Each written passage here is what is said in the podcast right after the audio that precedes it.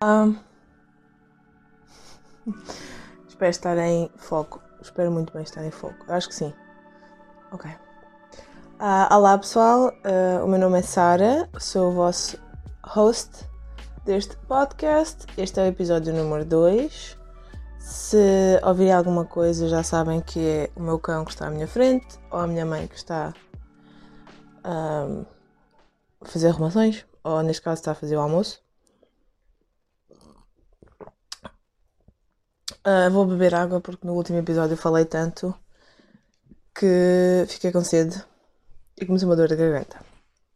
Bem-vindos mais uma vez, o meu nome é Sara, este podcast chama-se Sara Talks. Espero que gostem deste episódio. Antes de começarmos o episódio, vocês gostam deste nome? É que eu sou bem, não sei se sou a única pessoa assim. E estava a pensar, será que Sara Talks faz sentido? Será que é interessante? Está em inglês, estou a falar em português. Depois pensei, ah, vou trocar o nome para, sei lá, conversas de quarto, porque eu estou sentada no meu quarto, no chão. Mas conversas de quarto soa a coisas mais. Assim, sabem aquelas conversas que tu tens quando estás numa sleepover com as tuas amigas? Faz sentido também. Acho que também ia gostar desse nome. Mas ao mesmo tempo eu não quero só falar só sobre coisas um, uh, coisas, claro, aquelas coisas que a gente fala, de autoestima e coisas. Também quero falar sobre isso, mas não é única, única e exclusivamente aquilo que eu quero falar. Por isso, se calhar, é que, por exemplo, o episódio que eu vou falar hoje, daquilo que eu vou falar hoje, é que é mais pesado, se calhar não tinha nada a ver com isso. Bem, não interessa. Agora já não posso mudar o nome. Mas depois pensei, ah, Sarah Talks é tipo TED Talks onde eles falam, falam sobre várias coisas abrangentes. Portanto, a minha ideia é falar sobre várias coisas. E hoje o tema vai ser. Uh, um, é um episódio sobre um caso que aconteceu aqui em Portugal. Não sei se os meus ouvintes, os meus 16 ouvintes, pelo menos no YouTube, uh, que se conhecem, depende, dependendo de quando é que vocês nasceram, mas aconteceu em 2007. Um caso que para mim Uh, ainda hoje penso naquilo que aconteceu. Lembro-me de ver, tinha 12 anos na altura, e lembro-me de ver na televisão uh, e de acompanhar mais ou menos as notícias. E lembro-me de sentir. Portanto, hoje o episódio é sobre o desaparecimento da Madeleine McCann. Eu estou a olhar para baixo porque tenho um script que eu fiz, porque esse foi um dos minha, das críticas construtivas que eu uh, que me disseram foi ter uh, um script que era para não estar sempre a dizer os ah, os, hum, pronto, quando estás a falar. Portanto, se eu estiver a olhar para baixo, vocês já sabem, estou a olhar para o computador. Antes de começar, queria ter alguns avisos. Os fatos que estão descritos neste podcast, ou que serão descritos neste podcast, uh, são de natureza pública. Tudo o que aqui foi dito uh, pode ser encontrado via online, ou vídeo, ou formato escrito, online. Uh, também há livros sobre o que aconteceu. O meu propósito aqui é informar o público, não faltar ao respeito a ninguém que aqui é mencionado ou que seja relacionado com o caso, apenas quero dar a conhecer a quem não conhece e também dar a, a passar a imagem da Madeleine porque ela ainda não ainda está declarada como desaparecida, portanto ainda há a possibilidade de encontrar a Madeline. Eh, portanto, queria apenas relembrar o que aconteceu. Vamos falar sobre temas como abusos. Uh, é um tema pesado, portanto, se vocês. Hum, se é uma coisa que vos faz confusão, que não gostem de ouvir, não precisam de uh, ouvir este episódio podem ouvir o episódio 3, que provavelmente será um tema mais leve. Uh, McCann nasceu a 12 de maio de 2003. Madeleine Beth, Beth McCann é o nome completo da filha mais velha de Kate McCann e Jerry McCann. Madeleine tinha e tem uh, dois irmãos mais novos, os gêmeos, Sean e Emily, uh, em 2017 e vivia com a família em Hotley, Inglaterra. Não sei se estou a dizer bem este nome. Uh, a descrição da Madeline era uma menina de pele clara, olhos verdes, cabelo loiro pelos ombros, na altura em que desapareceu. um, tinham 90 centímetros, segundo o, o depoimento aqui da Polícia, polícia Judiciária. No olho direito tem uma mancha castanha, que, é, que foi muito icónica também. Uma mancha castanha no, na íris, como com um rasgo na íris. A família McCann decidiu. Um, a pai da, o pai era um trabalhava no hospital, a mãe acho que era uma também trabalhavam os dois no hospital, mas a mãe maioritariamente uh, tomava conta das crianças enquanto o pai um, trabalhava mais. No ano de 2007 eles decidiram passar umas férias em família. Uh, essas férias foram decididas ser passadas em Portugal, neste caso no Algarve. Chegaram a 28 de abril de 2007 com nove adultos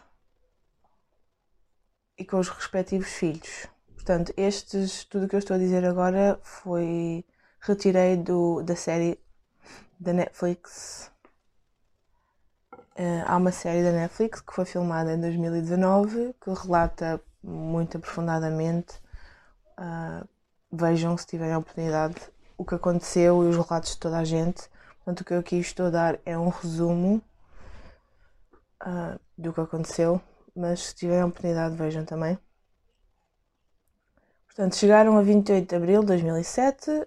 Ao total são, foi um, era um grupo de amigos, nove adultos, cada, cada um, casal tinha os seus respectivos filhos. Uh, os McCann era o pai, a mãe, a Madeline e os gêmeos. A ideia era terem uma umas férias em família, com os seus amigos, irem à praia, conviver, comer, descansarem, iam. Um, os miúdos iam também às vezes um, sailing, como é que se diz em português? Uh, iam de barco para o meio da água. Uh, os pais aproveitavam para conviver, ir beber, etc, etc. Famílias, uma férias em família normal. Uh, na, na, série da Netflix, a mãe da Madeline relata que esta estava especialmente a divertir-se imenso. Uh, os McCann e os seus amigos ficaram hospedados no Ocean Club Resort, na Praia da Luz, em Algarve. Ainda existe este Ocean Club, ainda existe, acho eu. Um, foi, ficou muito conhecido. Portanto, na altura, o Ocean Club era um complexo de edifícios. Uh, os edifícios eram todos brancos, não eram muito altos, varandas viradas umas para as outras, um, piscina no meio, campos de ténis, uma creche, uh, de dia e de noite. Era usado maioritariamente por famílias de classe média uh, e também famílias maioritariamente britânicas.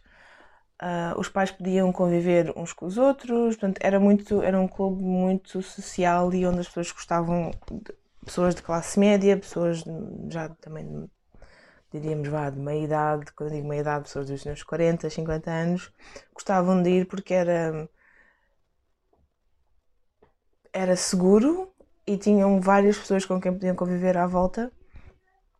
Uh, e, os, e, os, filhos podiam também descobrir novos amigos quando iam à creche, porque depois eles iam à creche e tinham atividades com os miúdos. Um, ou seja, sentiam-se seguros lá dentro. Portanto, podem imaginar, era como uma pequena bolha que ali estava no Algarve de pessoas que tinham dinheiro suficiente e ficavam uma, duas, três semanas e tinham tudo à volta onde podiam conviver e viver durante uns meses. Ao mesmo tempo, por os pais por terem também a creche e de poderem deixar os, os filhos na creche durante o dia e noite, uh, sentiam algum conforto e alguma segurança também naquilo no Ocean Club. Apesar de haver esta creche noturna, os McCann que uh, decidiram que não queriam deixar os filhos na creche à noite. Mas apesar de tudo, uh, eles não queriam recomper a rotina dos filhos. Um, calculo que se calhar tinham horas para dormir muito específicas uh, e não queriam perturbá-los e queriam que eles dormissem às horas que eles normalmente dormiam. Então decidiram que não os queriam pôr, uh, não queriam usufruir da creche da noite. Portanto, o apartamento da família. O apartamento da família é o apartamento 5A. encontrava-se junto à estrada. Portanto, virado para dentro, aquilo tinha o complexo, certo? Que fazia mais ou menos um quadrado. E ao entrar num complexo, se virasses de costas, tinhas o, a estrada principal que dava para o resort. Na direção do, do, portanto, o apartamento da família era o último, a última casa de apartamentos, mesmo encostado à, à estrada, que era o apartamento 5A. Estava, tinha uh, as janelas viradas para dentro, mas também tinham acesso a um portão pelo lado de fora. Tinha também na direção de, de vista das McCann, tinha um restaurante que era o restaurante Tapas, que estava dentro dos limites do resort, que era onde eles iam jantar todas as noites. Este apartamento ou este restaurante ficava mais ou menos a 100 metros do, do apartamento deles, ou seja, eles todas as noites iam para aquele restaurante uh, jantar, portanto as crianças ficavam no dentro do quarto a dormir, eles arranjavam-se, saíam e iam jantar com os amigos enquanto as crianças estavam dentro do quarto. E que, segundo eles, era a melhor solução, pois eles conseguiam ver o apartamento da vista que estavam e da mesa onde se sentavam sempre para ir jantar. Minha mãe vai interromper. Lá, mãe. Já desliguei a Ok.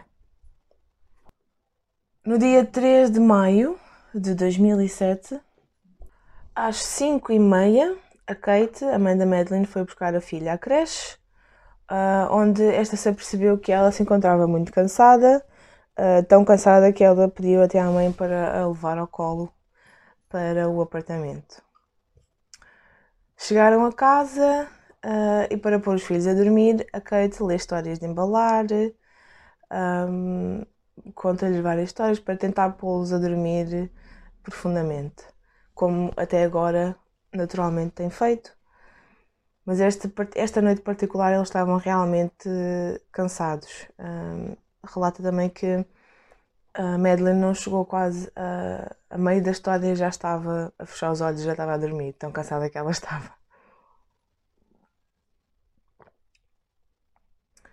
Uh, com as crianças a dormir, a Kate, a Kate vai se arranjar, uh, bebe um copo de vinho, vai se arranjando, maquilhagem, cabelos, etc. O, e o Jerry despede-se dos gêmeos e da Madeline com um beijo de boa noite. Às 8h30, o grupo um, chega ao restaurante, uh, começa a sentar-se para se preparar para comer. Matt, que era um dos amigos do casal, uh, chega mais tarde, por volta das 9 e confirma com o resto do grupo que passou pelos apartam pelo apartamento dos McCann e que estava aparentemente tudo bem, não tinha barulhos, não havia luzes, não havia, não havia crianças a chorar, pelo que para ele estava tudo ok dentro do apartamento. O que deu a entender ainda que as crianças estavam provavelmente ainda a dormir. Às 9 e 05 Jerry levanta-se para verificar uh, os seus filhos.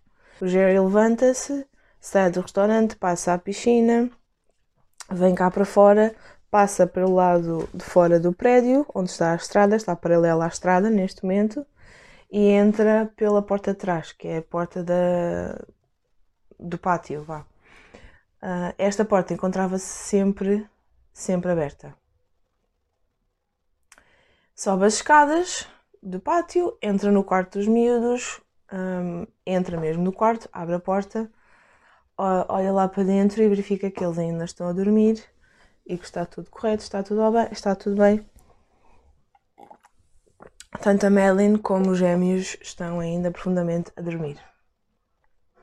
Às 9h25, uh, ah, portanto 20 minutos depois do Jerry se ter levantado, um, a Kate decide que quer ir ela desta vez verificar, mas no entanto é o Matt, mais uma vez, um dos amigos que se voluntaria para ir ele verificar se está tudo bem.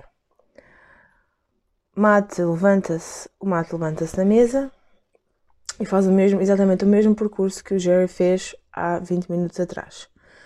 No entanto, uh, Matt, ele não entra no quarto como o Jerry fez, ele não entra, Uh, segundo ele, ele consegue ver uma luz do lado de fora, uh, portanto a porta estava entreaberta, não estava totalmente fechada. Um, eu, portanto, ele não chega a abrir a porta, fica do lado de fora da porta, vê que a porta está entreaberta e vê uma luz do lado do quarto e ouve um som. Um som este que ele acha que parecia, segundo ele, ser alguém a revirar-se na cama ou a mexer-se na cama. Uh, este som não o chamou a atenção, por isso ele não, não o alertou para nada, achava que simplesmente era a Madeline ou os gêmeos a virarem-se na cama, a ajeitarem-se. Portanto, não pareceu nada de anormal, estava tudo ok segundo ele. Uh, ele fica satisfeito com a visita, sai do apartamento e volta para o restaurante.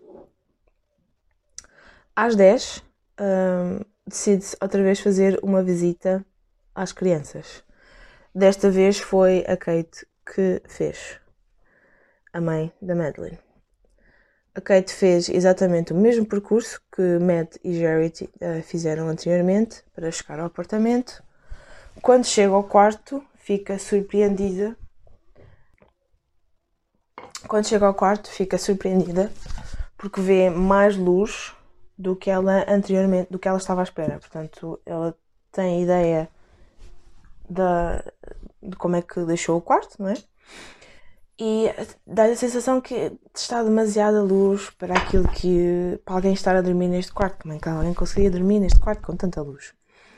E a porta também encontra-se mais aberta do que ela lembrava que tinha deixado. Ela chega à porta,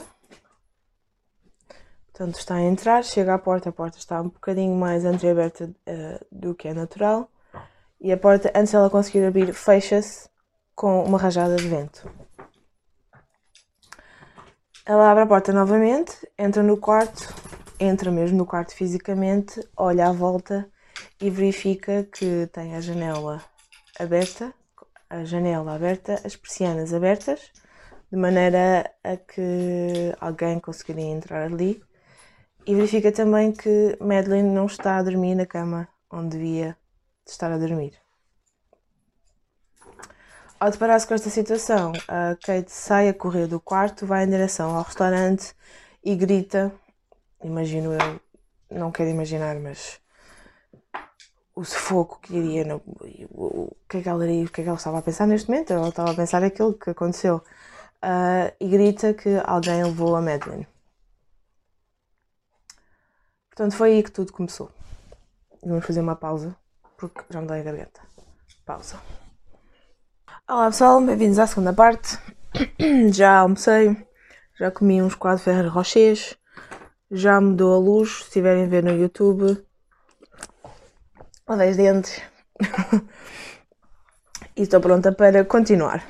Pronto, nós acabámos com um, a Kate a descobrir que a Madeline tinha sido levada, que não estava no quarto, e que foi gritar, basicamente, ou foi correr em direção ao restaurante a gritar que a Madeline tinha sido uh, levada por alguém. Foi aí que tudo começa então. Todas as pessoas que se encontravam no resort, mais o, o grupo que acompanhava, que acompanhava os McCann, começaram por perguntar a toda a gente que passava se tinham visto uma menina loira uh, em algum sítio, procuravam desesperadamente ao redor do Ocean Club. Portanto, isto começa e uh, a Kate anuncia aos amigos e os amigos rapidamente se levantam e começam a procurar ao redor do Ocean Club a ver se alguém ia perguntar às pessoas que lá estavam, aos residentes que lá estavam, se tinham visto alguém que, que parecesse uh, a Madeline ou se tinham visto alguém com uma criança que se parecesse a Madeline.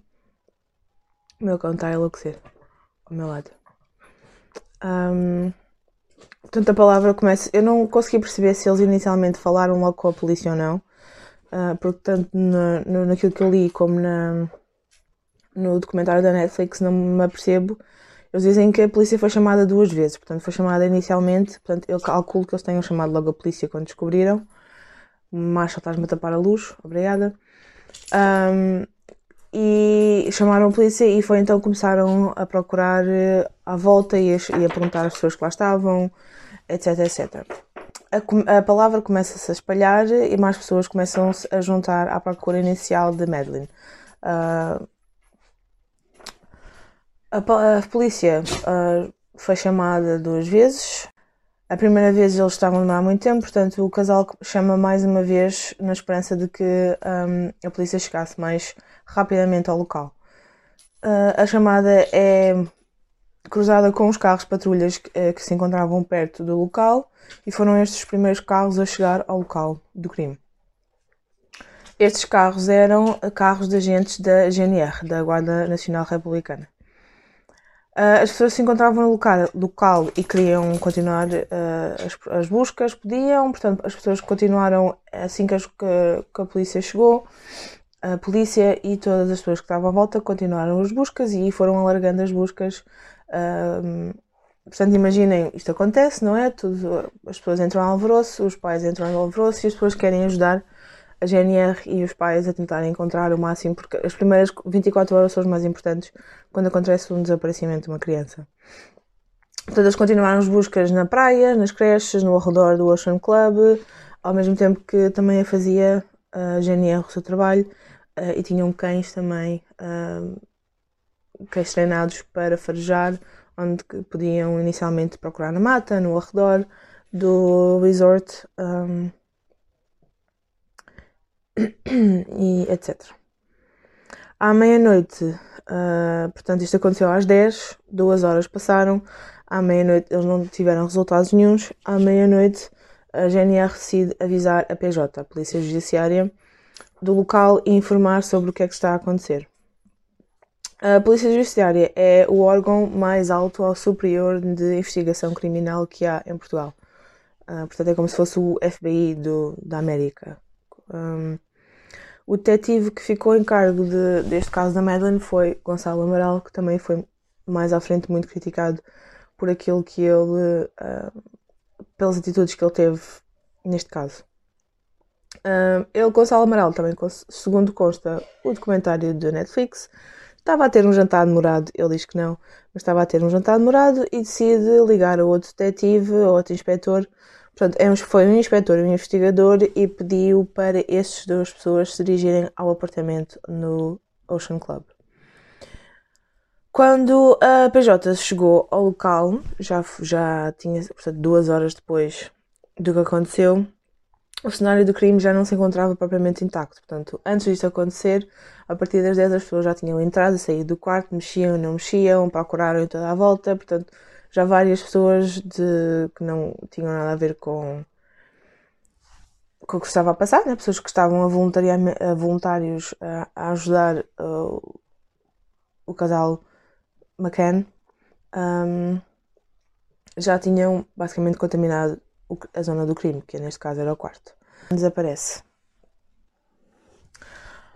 Começam as, portanto, as investigações com a polícia eh, judiciária. Portanto, o caso passa da GNR para a. Penso que a GNR ainda se mantém alguns primeiros dois dias, eh, mas passa para a polícia judiciária.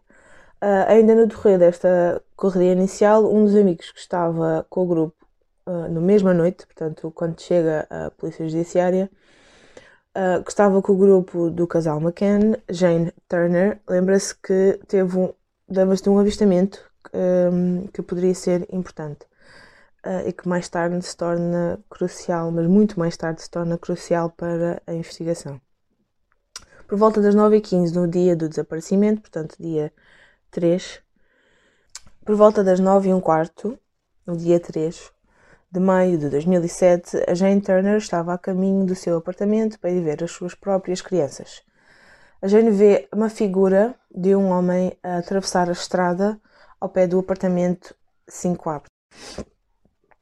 Uh, tinha uma criança ao colo, uh, foi o que a Jane conseguiu avistar. Um homem, um vulto de um homem com uma criança ao colo, um, ou seja, a criança tinha ele estava a agarrar nos pés e no pescoço da criança. A criança tinha, tinha a cabeça deste lado, tinha os pés pendurados, trazia vestido um pijama colorido e estava encontrava-se descalça. Uh, no mesmo dia houve também outro avistamento, uh, um homem que por ali estava, que fazia parte do Ocean Club, diz que vê um homem às 10 horas da noite com uma criança também ao colo e um pijama vestido e essa criança era loira. Um, portanto, estes uh, avistamentos foram reportados para a polícia, mas ela não fez grande coisa disto. Portanto, tudo começou muito devagarinho. E isto foi uma das críticas que este caso tem, que foi que a, o trabalho da Polícia Judiciária foi muito, muito, muito lento. Uh, portanto, a Kate e o Jerry desde o início que sentiram que estavam sozinhos à procura da sua filha. Uh, imediatamente é esta noite, portanto, a, notícia começou-se a espalhar muito depressa, assim para os mídias também, os mídias portugueses e não só portugueses, que tinha desaparecido uma menina de 3 anos do Algarve. Um, os mídias aqui também acabam por fazer e por ser um ponto interessante neste, neste caso, porque houve tanto. Foram, foi, foi muito tempo e foi muito espalhado e foi muito global também era uma das críticas porque é que ela tem tantas crianças que desaparecem, porque é que ela teve tanto, tanto, mexeu tanto com os mídias e que se calhar outras crianças não mexe tanto, ou não se dá tanta importância a outras crianças. Uh, portanto, as investigações começaram tarde e continuaram a meio gás. Uh, na manhã do dia seguinte, alguns repórteres já tinham, já tinham conhecimento do que tinha acontecido dirigiram-se ao apartamento, onde a GNR tinha colocado apenas uma fita amarela a selar o apartamento e uma folha para pedir, literalmente uma folha escrita, para pedir em inglês e em português para, para as pessoas não atravessarem aquele portão. E isto começou tão tarde pelo simples facto de que em Portugal o simples facto de alguém desaparecer não é crime. Portanto, tem que saber alguma certeza de que houve realmente um crime para se começar umas investigações mais profundas, por assim dizer. Portanto, o simples facto de ela ter desaparecido, portanto, a, polícia basicamente parecia que estava à espera de alguma coisa. No dia 4 de maio, Jerry e Kate dirigem-se a Portimão para darem os seus uh, depoimentos à PJ, uh, onde referiram então o avistamento dado pela sua amiga, mais uma vez, uh, da Jane Turner, do homem a carregar a criança ao colo. Um, portanto, as buscas continuam, ao mesmo tempo que a PJ continua, tem os depoimentos de cada um as pessoas à volta de Portimão e da Praia da Luz continuam a distribuir flyers, uh, imprimem cartazes, um, imprimem tanto uh, distribuindo flyers, procurando por toda, a, por toda a parte. Houve uh, naqueles primeiros dois dias vários voluntários que saíam todos os dias por uma horinha ou outra, continuaram à procura de alguma pista nos arredores da Praia da Luz. Portanto, a ideia inicial da polícia não era que estavam a lidar com um rapto. Portanto, a ideia inicial, a ideia inicial deles era que a menina, que a criança tivesse de alguma maneira saído do quarto a meio da noite e que estivesse desorientado e estivesse perdida, estivesse caído em algum poço, estivesse caído em algum buraco, estivesse magoado de alguma maneira e que não se pudesse mexer. Portanto, inicialmente a ideia, acho que de toda a gente que lá estava, dos repórteres, da polícia, dos pais, é que ela eventualmente, e que toda a gente que estava a ver no mundo, é que ela iria aparecer de alguma maneira. No marco das 24 horas do de desaparecimento de Madeline, o Kate e a Jerry fizeram o seu primeiro apelo televisivo, o primeiro de muitos, para tentarem de alguma forma chegar a alguém que tivesse informações sobre a Maddie ou se calhar até a quem a levou, mas acho que mais para fazer um apelo ao público, se por, por favor, se tivessem alguma notícia, contactarem a polícia. No terceiro dia, mais jornalistas chegaram ao local. As notícias começaram a espalhar-se e a história do desaparecimento da menina britânica na Praia da Luz já quase que era notícia mundial. Passados quatro dias, ao fim de quatro dias de muita agonia, a, a polícia decide fazer um depoimento, ou decide lançar um depoimento oficial uh, e pede a uma pessoa mediana, de estatura média, caucasiana, que um, se por favor anunciasse que fosse que desse, desse do seu paradeiro. Um, e eles fizeram isto com, porquê? Porque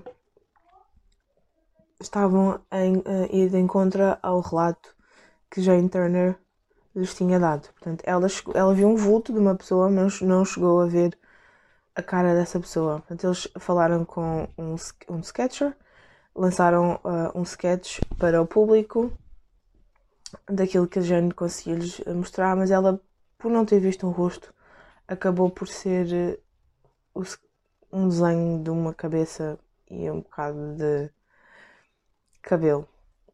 Uh, que é descrito como um, um ovo com cabelo. Mas pronto, foi, é, isto inicialmente era aquilo que a polícia tinha para começar, portanto eles mandaram este sketch para o público e fizeram um depoimento ou disse, fizeram uma conferência de imprensa dizer por favor se alguém fizeram um apelo ao público para alguém por favor se mostrar um, ir se dirigir à, à polícia. Com falta de fé na polícia portuguesa, o casal começa a fazer a divulgação da fotografia de Maddie, uh, falando da marca uh, que ela tem no olho, que eu disse inicialmente, na íris. Portanto, para terem atenção se a criança, e que é uma marca muito distinta, com as. terem atenção quando fazem avistamentos, porque no meio disto tudo também havia uma linha que as pessoas podiam telefonar se tivessem visto um, alguém com as parecenças da Madeline mas terem atenção à marca que ela tinha no olho. Ao sétimo dia, a polícia mudou a possibilidade da criança ter saído de casa, portanto, até ao sétimo dia eles ainda estavam a pensar que ela tinha saído de casa e se perdido. Um, mas mudaram este mudaram o pensamento de que afinal se calhar alguém a levou do apartamento com uns propósitos não tão bons. Uh, estavam, portanto, assim à procura de pessoas à volta que tivessem cometido crimes de natureza, de natureza ofensiva, portanto, natureza de crimes que envolvem crianças, eu acho que todos sabem do que é que eu estou a falar, uh, abusos, uh, etc., de pessoas ao redor do, do Ocean Club. Enquanto isso, os McCann trabalhavam com as equipas britânicas e americanas, pedindo ao público para divulgarem a fotografia, um, fotografias uh, de quem esteve no Ocean Club naquela altura, se poderiam partilhar as fotografias de férias uh, que achassem relevantes para o caso. Uh, portanto, se alguém visse alguém no background das fotografias que parecesse assim hum, um bocado estranho para poder divulgar, portanto, eles estavam a tentar de tudo para conseguirem chegar a algumas respostas. No meio disto tudo, há um sujeito que aparece desde o primeiro dia, uh, que, o primeiro ao segundo dia que a Madeline desaparece, que se chama Robert Murat. Uh, ele aparece aqui no início das buscas pela Maddie como tradutor, simplesmente tradutor. É um homem de origem britânica, mas que vive, vivia e vive ainda, acho eu, um, no Algarve, uh, e que falava tanto inglês como português. Portanto, ele trabalhou no início das buscas como tradutor, um, a ter depoimentos, trabalhava em conjunto com a GNR, começou também a ir com a GNR à casa das pessoas que estavam à volta do resort, uh, perguntar se tinham ouvido ou ouvido alguma coisa. Um,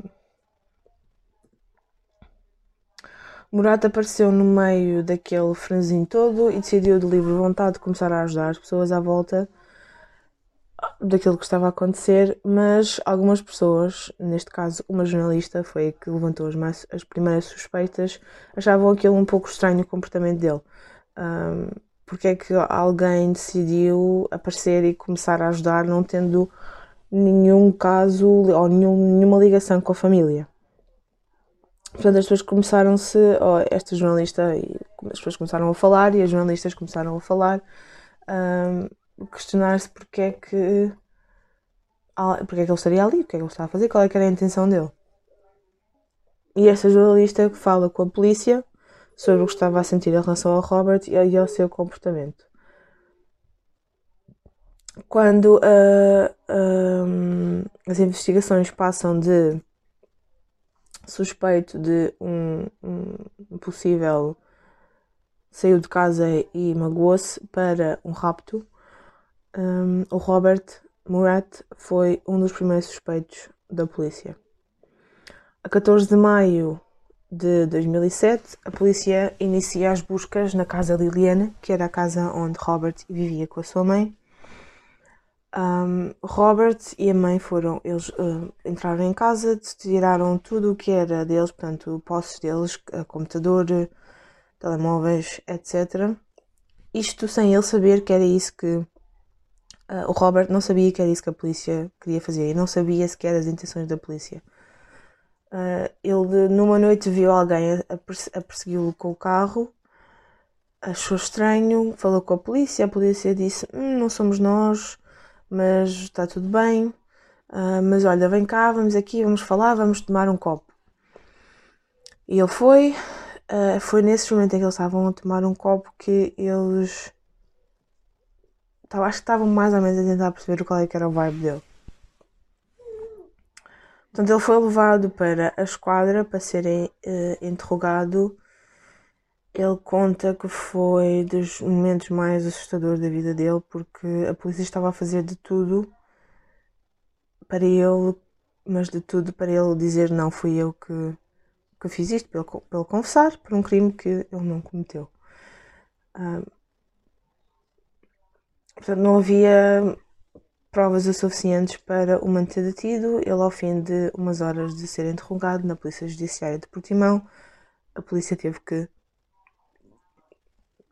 o libertar. O segundo e suposto um, suspeito era um homem que naquela altura tinha 22 anos, chamado Sergei Malinka, foi considerado suspeito por ter uma proximidade ou uma relação com o Robert Murat, uh, pois o Sergei tinha um início de umas uma companhia, uma, empresa dele uh, direcionada para os computadores. Um, e o Robert simplesmente tinha pedido ao Sergei para lhe fazer umas coisas quaisquer com o computador. Portanto, a, a relação que eles tinham era de um, cliente e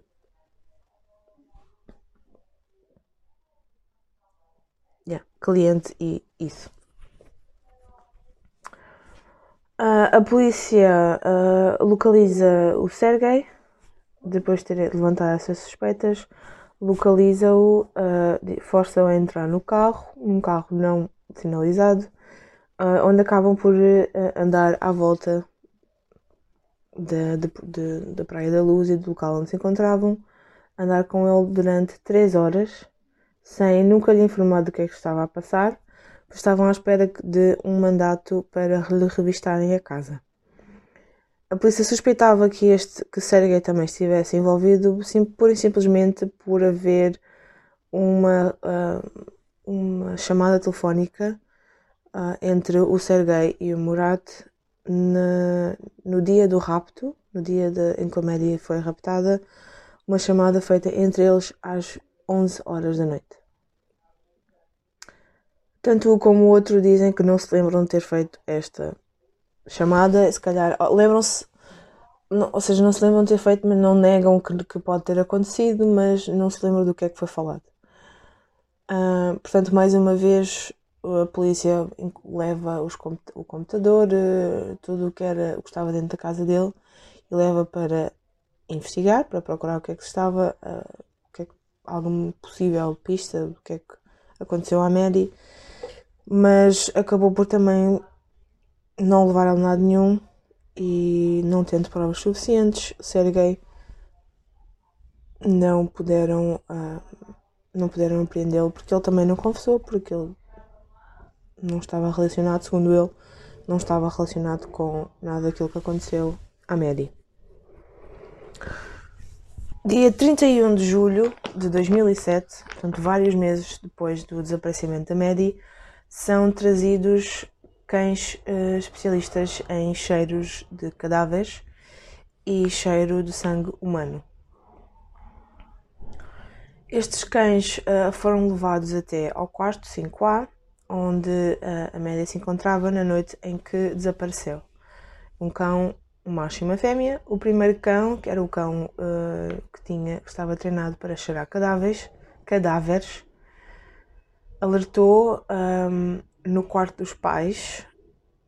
Portanto, o sinal para um, o sinal que, que, o cão dava ao treinador para alertar, alertar que tinha cheirado, que estava ali o cheiro de um cadáver humano e não de. E ele simplesmente cheirava cadáveres humanos, não cheirava, não, não alertava para cadáveres animais ou outra coisa. Era de ladrar. Portanto, ele só ladrava quando cheirava o cheiro a um cadáver humano. Uh, este cão entrou no quarto, fez as buscas, andou pelo quarto e parou e ladrou duas vezes. Alertou no quarto dos pais, na cama ao lado, uh, acho que onde se encontrava a média a dormir, e atrás do sofá na sala de estar.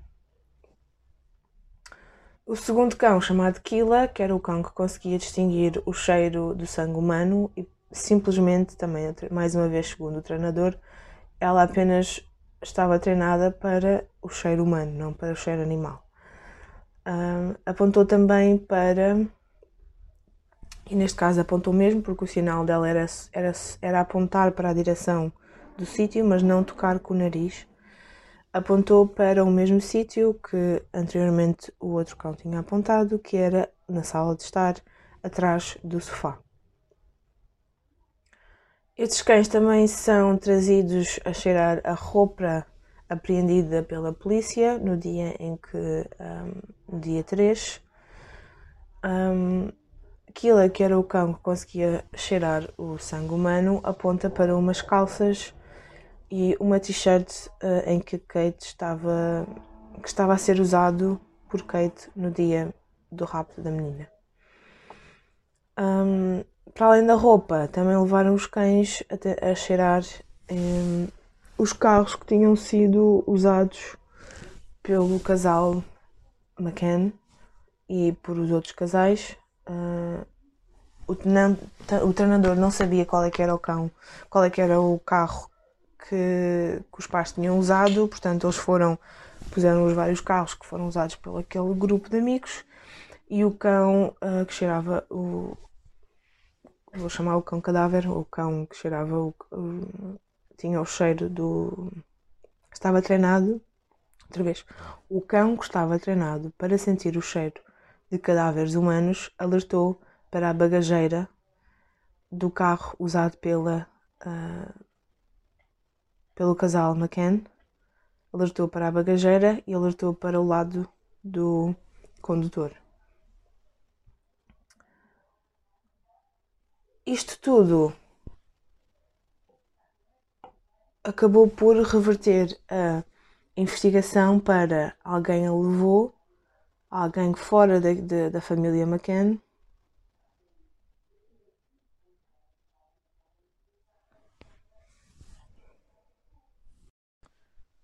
Olá, voltei. a, a luz mudou porque já são quatro da tarde. Eu comecei isto ao meio-dia e ver se consigo acabar. Ok, uh, acabamos uh, em que. Um, Tóquio. Tóquio. Portanto, são, foram levados cães uh, especialistas para o local e os cães confirmaram que havia cheiro de sangue e de. Um, sangue humano e de cadáver, o que levou a polícia a suspeitar mudou o, o, argumento da polícia entre encontrar uma pessoa fora do casal e agora uh, suspeitarem que o casal tivesse de alguma forma relacionado com o que aconteceu com a Madeline. Uh, na a polícia argumentava que o casal tivesse propositadamente ou acidentalmente feito mal à filha uh, e que estivessem escondido o que aconteceu. Portanto, uma das teorias era que uh, terem usado um xarope para dormir uh, e que de alguma maneira esse tivesse sido tivesse tido um efeito contrário e que a Maddie não tivesse acordado um, eventualmente acabado por falecer e eles tinham, tiveram que se livrar do, tiveram que se uh, libertar do corpo da criança. Um, no entanto, uh, todas as buscas, um, tudo aquilo que eles encontraram de sangue e de ADN no carro, na roupa e na, no apartamento do casal uh, foram declaradas uh, inconclusivas.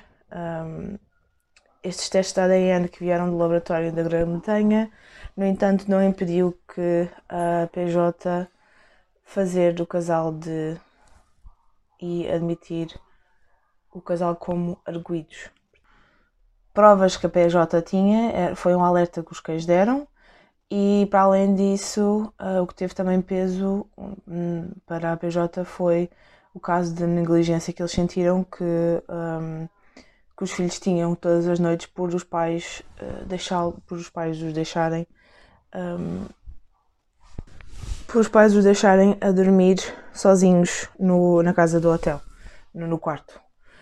Uh, a Kate e Jerry foram levados para serem interrogados na Polícia Judiciária de Portimão. A Kate foi interrogada durante 11 horas, pois a polícia tinha mais suspeitas de que teria sido ela mais culpada uh, no possível encobrimento da morte da filha.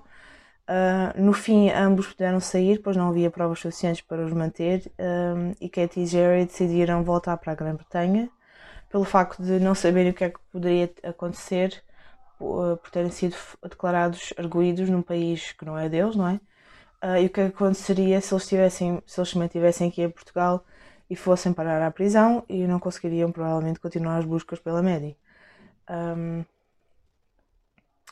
portanto, eles decidiram voltar para a Grã-Bretanha, para o país deles, para a casa dos pais. Um, ao chegarem à Grã-Bretanha, decidiram procurar mais ajuda, conseguiram arranjar um advogado português que arranjou um, advogado português que começou a trabalhar uh, o caso deles um, e a declaração de terem sido arguídos, um, mas não precisavam de ir mais longe porque conseguiram um sponsor, um milionário que soube do caso deles uh, e que, que os quis ajudar. Uh, decidiu que quis ajudar na, na contínua procura da Maddie e começaram e começou a, a pôr o dinheiro que o casal não tinha, né? portanto isto é preciso bastante dinheiro para fazer as investigações. Uh, começaram então por, com esse sponsor privado, uh, começaram com um investigador privado em Espanha, contrataram este, esta empresa uh, de investigação privada em Espanha, que este, um, um, um dos investigadores que esteve, que começou com este caso, começou com o caso da Medi, foi para Portugal, uh, começou as buscas, acabou por encontrar muito daquilo que a PJ já tinha conseguido encontrar e que a polícia já tinha conseguido encontrar. Um, não foi muito mais além daquilo que já tinha sido descoberto. Um, no entanto, conseguiu encontrar mais algumas outras coisas diferentes de outros casos aqui em Portugal e fez investigações em relação às pessoas que estavam à volta e do, do Casal Amaral, dos, do, do, da, da polícia, etc, etc.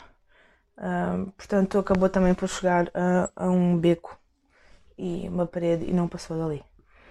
Uh, depois dessa empresa, foi para uma empresa particular nos Estados Unidos, onde foram prometidas as melhores, as melhores as melhores investigações ou as melhores tecnologias possíveis que haviam na altura, com equipamentos topo de gama, reconhecimentos faciais, etc, etc, onde mais uma vez pagaram imenso dinheiro a esse sujeito que lhes prometeu tudo, mas acabou por ser um vigarista que apenas estava a aproveitar-se da desgraça, ou, não gosto de dizer desgraça, mas estava a aproveitar-se da, da falta uma palavra da tristeza e da mágoa um, do casal de Kate e de Jerry, simplesmente porque queria dinheiro. Portanto, todo o dinheiro que ele recebeu foi angariado e doado para uh, as investigações uh, à procura de Maddie. Uh, assim que ele recebeu o dinheiro, deixou de contactar o casal e saiu do país sem lhes dizer nada. Entretanto, acho que foi encontrado e foi para a prisão, mas eles acabaram por voltar à estaca zero. Um, no meio disto tudo, o advogado que trabalhava com Katie Jerry aqui em Portugal conseguiu que eles uh, deixassem de ser considerados arguidos. Portanto, isto depois, passados muitos anos, já, já quase, diria, sei lá, 8 anos da média ter desaparecido, Andy Redwood, eh, que era um investigador uh, novo, no meio disto tudo, pegou e reveu o caso da Maddie com, com novos olhos. E foi aqui então que se deu a importância aos, aos avistamentos iniciais que nós falámos no início da Jane Turner, do homem, e, e, ele foi, agarrou nisto, e no caso da Maddie, e propôs rever tudo e olhar de uma maneira diferente e nova uh, da importância aos avistamentos, principalmente ao primeiro avistamento de Jane Turner, e aqui a principal opinião ou a principal suspeita que ele tinha é que ela tinha sido, infelizmente, uh, raptada para fins não tão bons. Uh, portanto, possivelmente raptada para tirarem do país e foi para, outros, para outro país, fora, para Marrocos, para Espanha, Portanto, a gente sabe o que é que acontece às pessoas, às crianças que são raptadas, não é? Infelizmente há muito tráfico humano a acontecer à nossa volta e por, por maior parte dele passa por, pelo Algarve por ser o fácil de acesso, porque tens o acesso da água de Marrocos e tens o fácil acesso de, um, do Algarve para diretamente para a Espanha, de Espanha para a França, França, Alemanha, etc. Um, mais tarde, em 2020, portanto, um ano passado, suspeitavam-se de um homem, um homem alemão, Christian Buckner, uh, um homem de 43 anos, uh, em que tinha antecedentes criminais. Vivia, no entanto, em Portugal na altura do desaparecimento da, da filha da Madeline. Vivia em Lagos, tinha na altura um cabelos loiros curtos, uma pele branca e 1,80m de altura. Dizia-se que ele na, vivia a uns, numa casa a uns metros da, da casa do, do apartamento 5A. Uh, ah, vou aqui citar: no passado, o sujeito já tinha sido condenado a pena privativa de liberdade duas vezes por abuso sexual de crianças do sexo feminino, mas a maioria das pessoas não devia estar ciente disto. Portanto, na altura do rapto, estava a viver numa casa relativamente perto do apartamento dos McCann. Portanto, antecedentes de abuso sexual a menores era uma possibilidade de ter sido eu. Pensa-se que que é que seja que ele tenha feito com a Maddie, uh, portanto, não se encontrava ainda com vida, que se pensava na altura. Há um, isto há um ano atrás. Um, penso que seja a polícia que, no entanto, pensa. Portanto, eles alertaram este senhor que lá vivia. Não se chegou a, a, nenhuma conclusão porque o corpo nunca foi encontrado. Nunca, ela nunca foi encontrada vida, nem nunca foi encontrado o corpo dela. Portanto. Hoje, uh, a última notícia uh, que eu vi mais recente foi que uma, uma rapariga que se parece com a, com a Maddie no TikTok, nada de especial, ela mostrou a fotografia da Maddie quando tinha 3, mostrou uma fotografia dela do passaporte quando tinha 3 anos, tem algumas parecenças, mas penso que também não saiu daí. O que eu vi, não, não, não houve assim muitas mais investigações em relação a essa rapariga do TikTok. Passaram já Uh, em 2021, nesta data, passaram já 14 anos desde o desaparecimento de Maddie. Uh, ainda não se sabe o que aconteceu. Uh, hoje teria 18 anos, feitos em maio deste ano. Os pais da Maddie continuam com a esperança e continuam à procura da filha. têm um site, eles continuam, vão continuar à procura da filha, sempre disseram que vão continuar à procura da filha até souberem exatamente o que é que lhe aconteceu. Uh, podem também ver no site oficial deles, uh, do, da, Med, da, da Madeline, o site oficial da, Med, da Madeline, que se chama findmadeline.com, uh, em que Kate e Jerry fazem updates. O último update foi em maio de 2021, onde eles se lembram que em maio seria o, o aniversário da Madeline, onde ela fazia 18 anos continua a haver, eh, portanto, aqui pelo site da Madeline pode-se fazer doações, há livros que se pode ler também, uh, há contactos que se podem que se pode ir, podem ver os updates, um, tem sobre a Madeline, sobre os pais, portanto, eles continuam ativamente à procura, no entanto, a polícia uh, e a PJ e a polícia da Grã-Bretanha continua também à procura, mas tem menos, agora menos, tem menos pessoas envolvidas, porque obviamente tem que dar também prioridade a outras pessoas, uh, porque já passaram 14 anos desde que ela desapareceu. Eu tentei ao máximo manter-me subjetiva, uh, não dar muito a, a, minha opinião em relação a este caso e apenas dizer os factos, ditar aquilo que eu, que eu tive a pesquisar no entanto, uh, para mim, ainda agora, ainda de vez em quando eu lembro-me dela assim, esporadicamente, porque eu lembro-me que quando, quando isto aconteceu, não era uma coisa que acontecia, não era, não era uma coisa que era muito falada, não era uma coisa que saía nas notícias. Portanto, uma criança desaparecer em Portugal era, era assim, uma coisa. E com esta magnitude era uma coisa. Nunca, nunca ouvi, até, aos 12, até, até essa altura.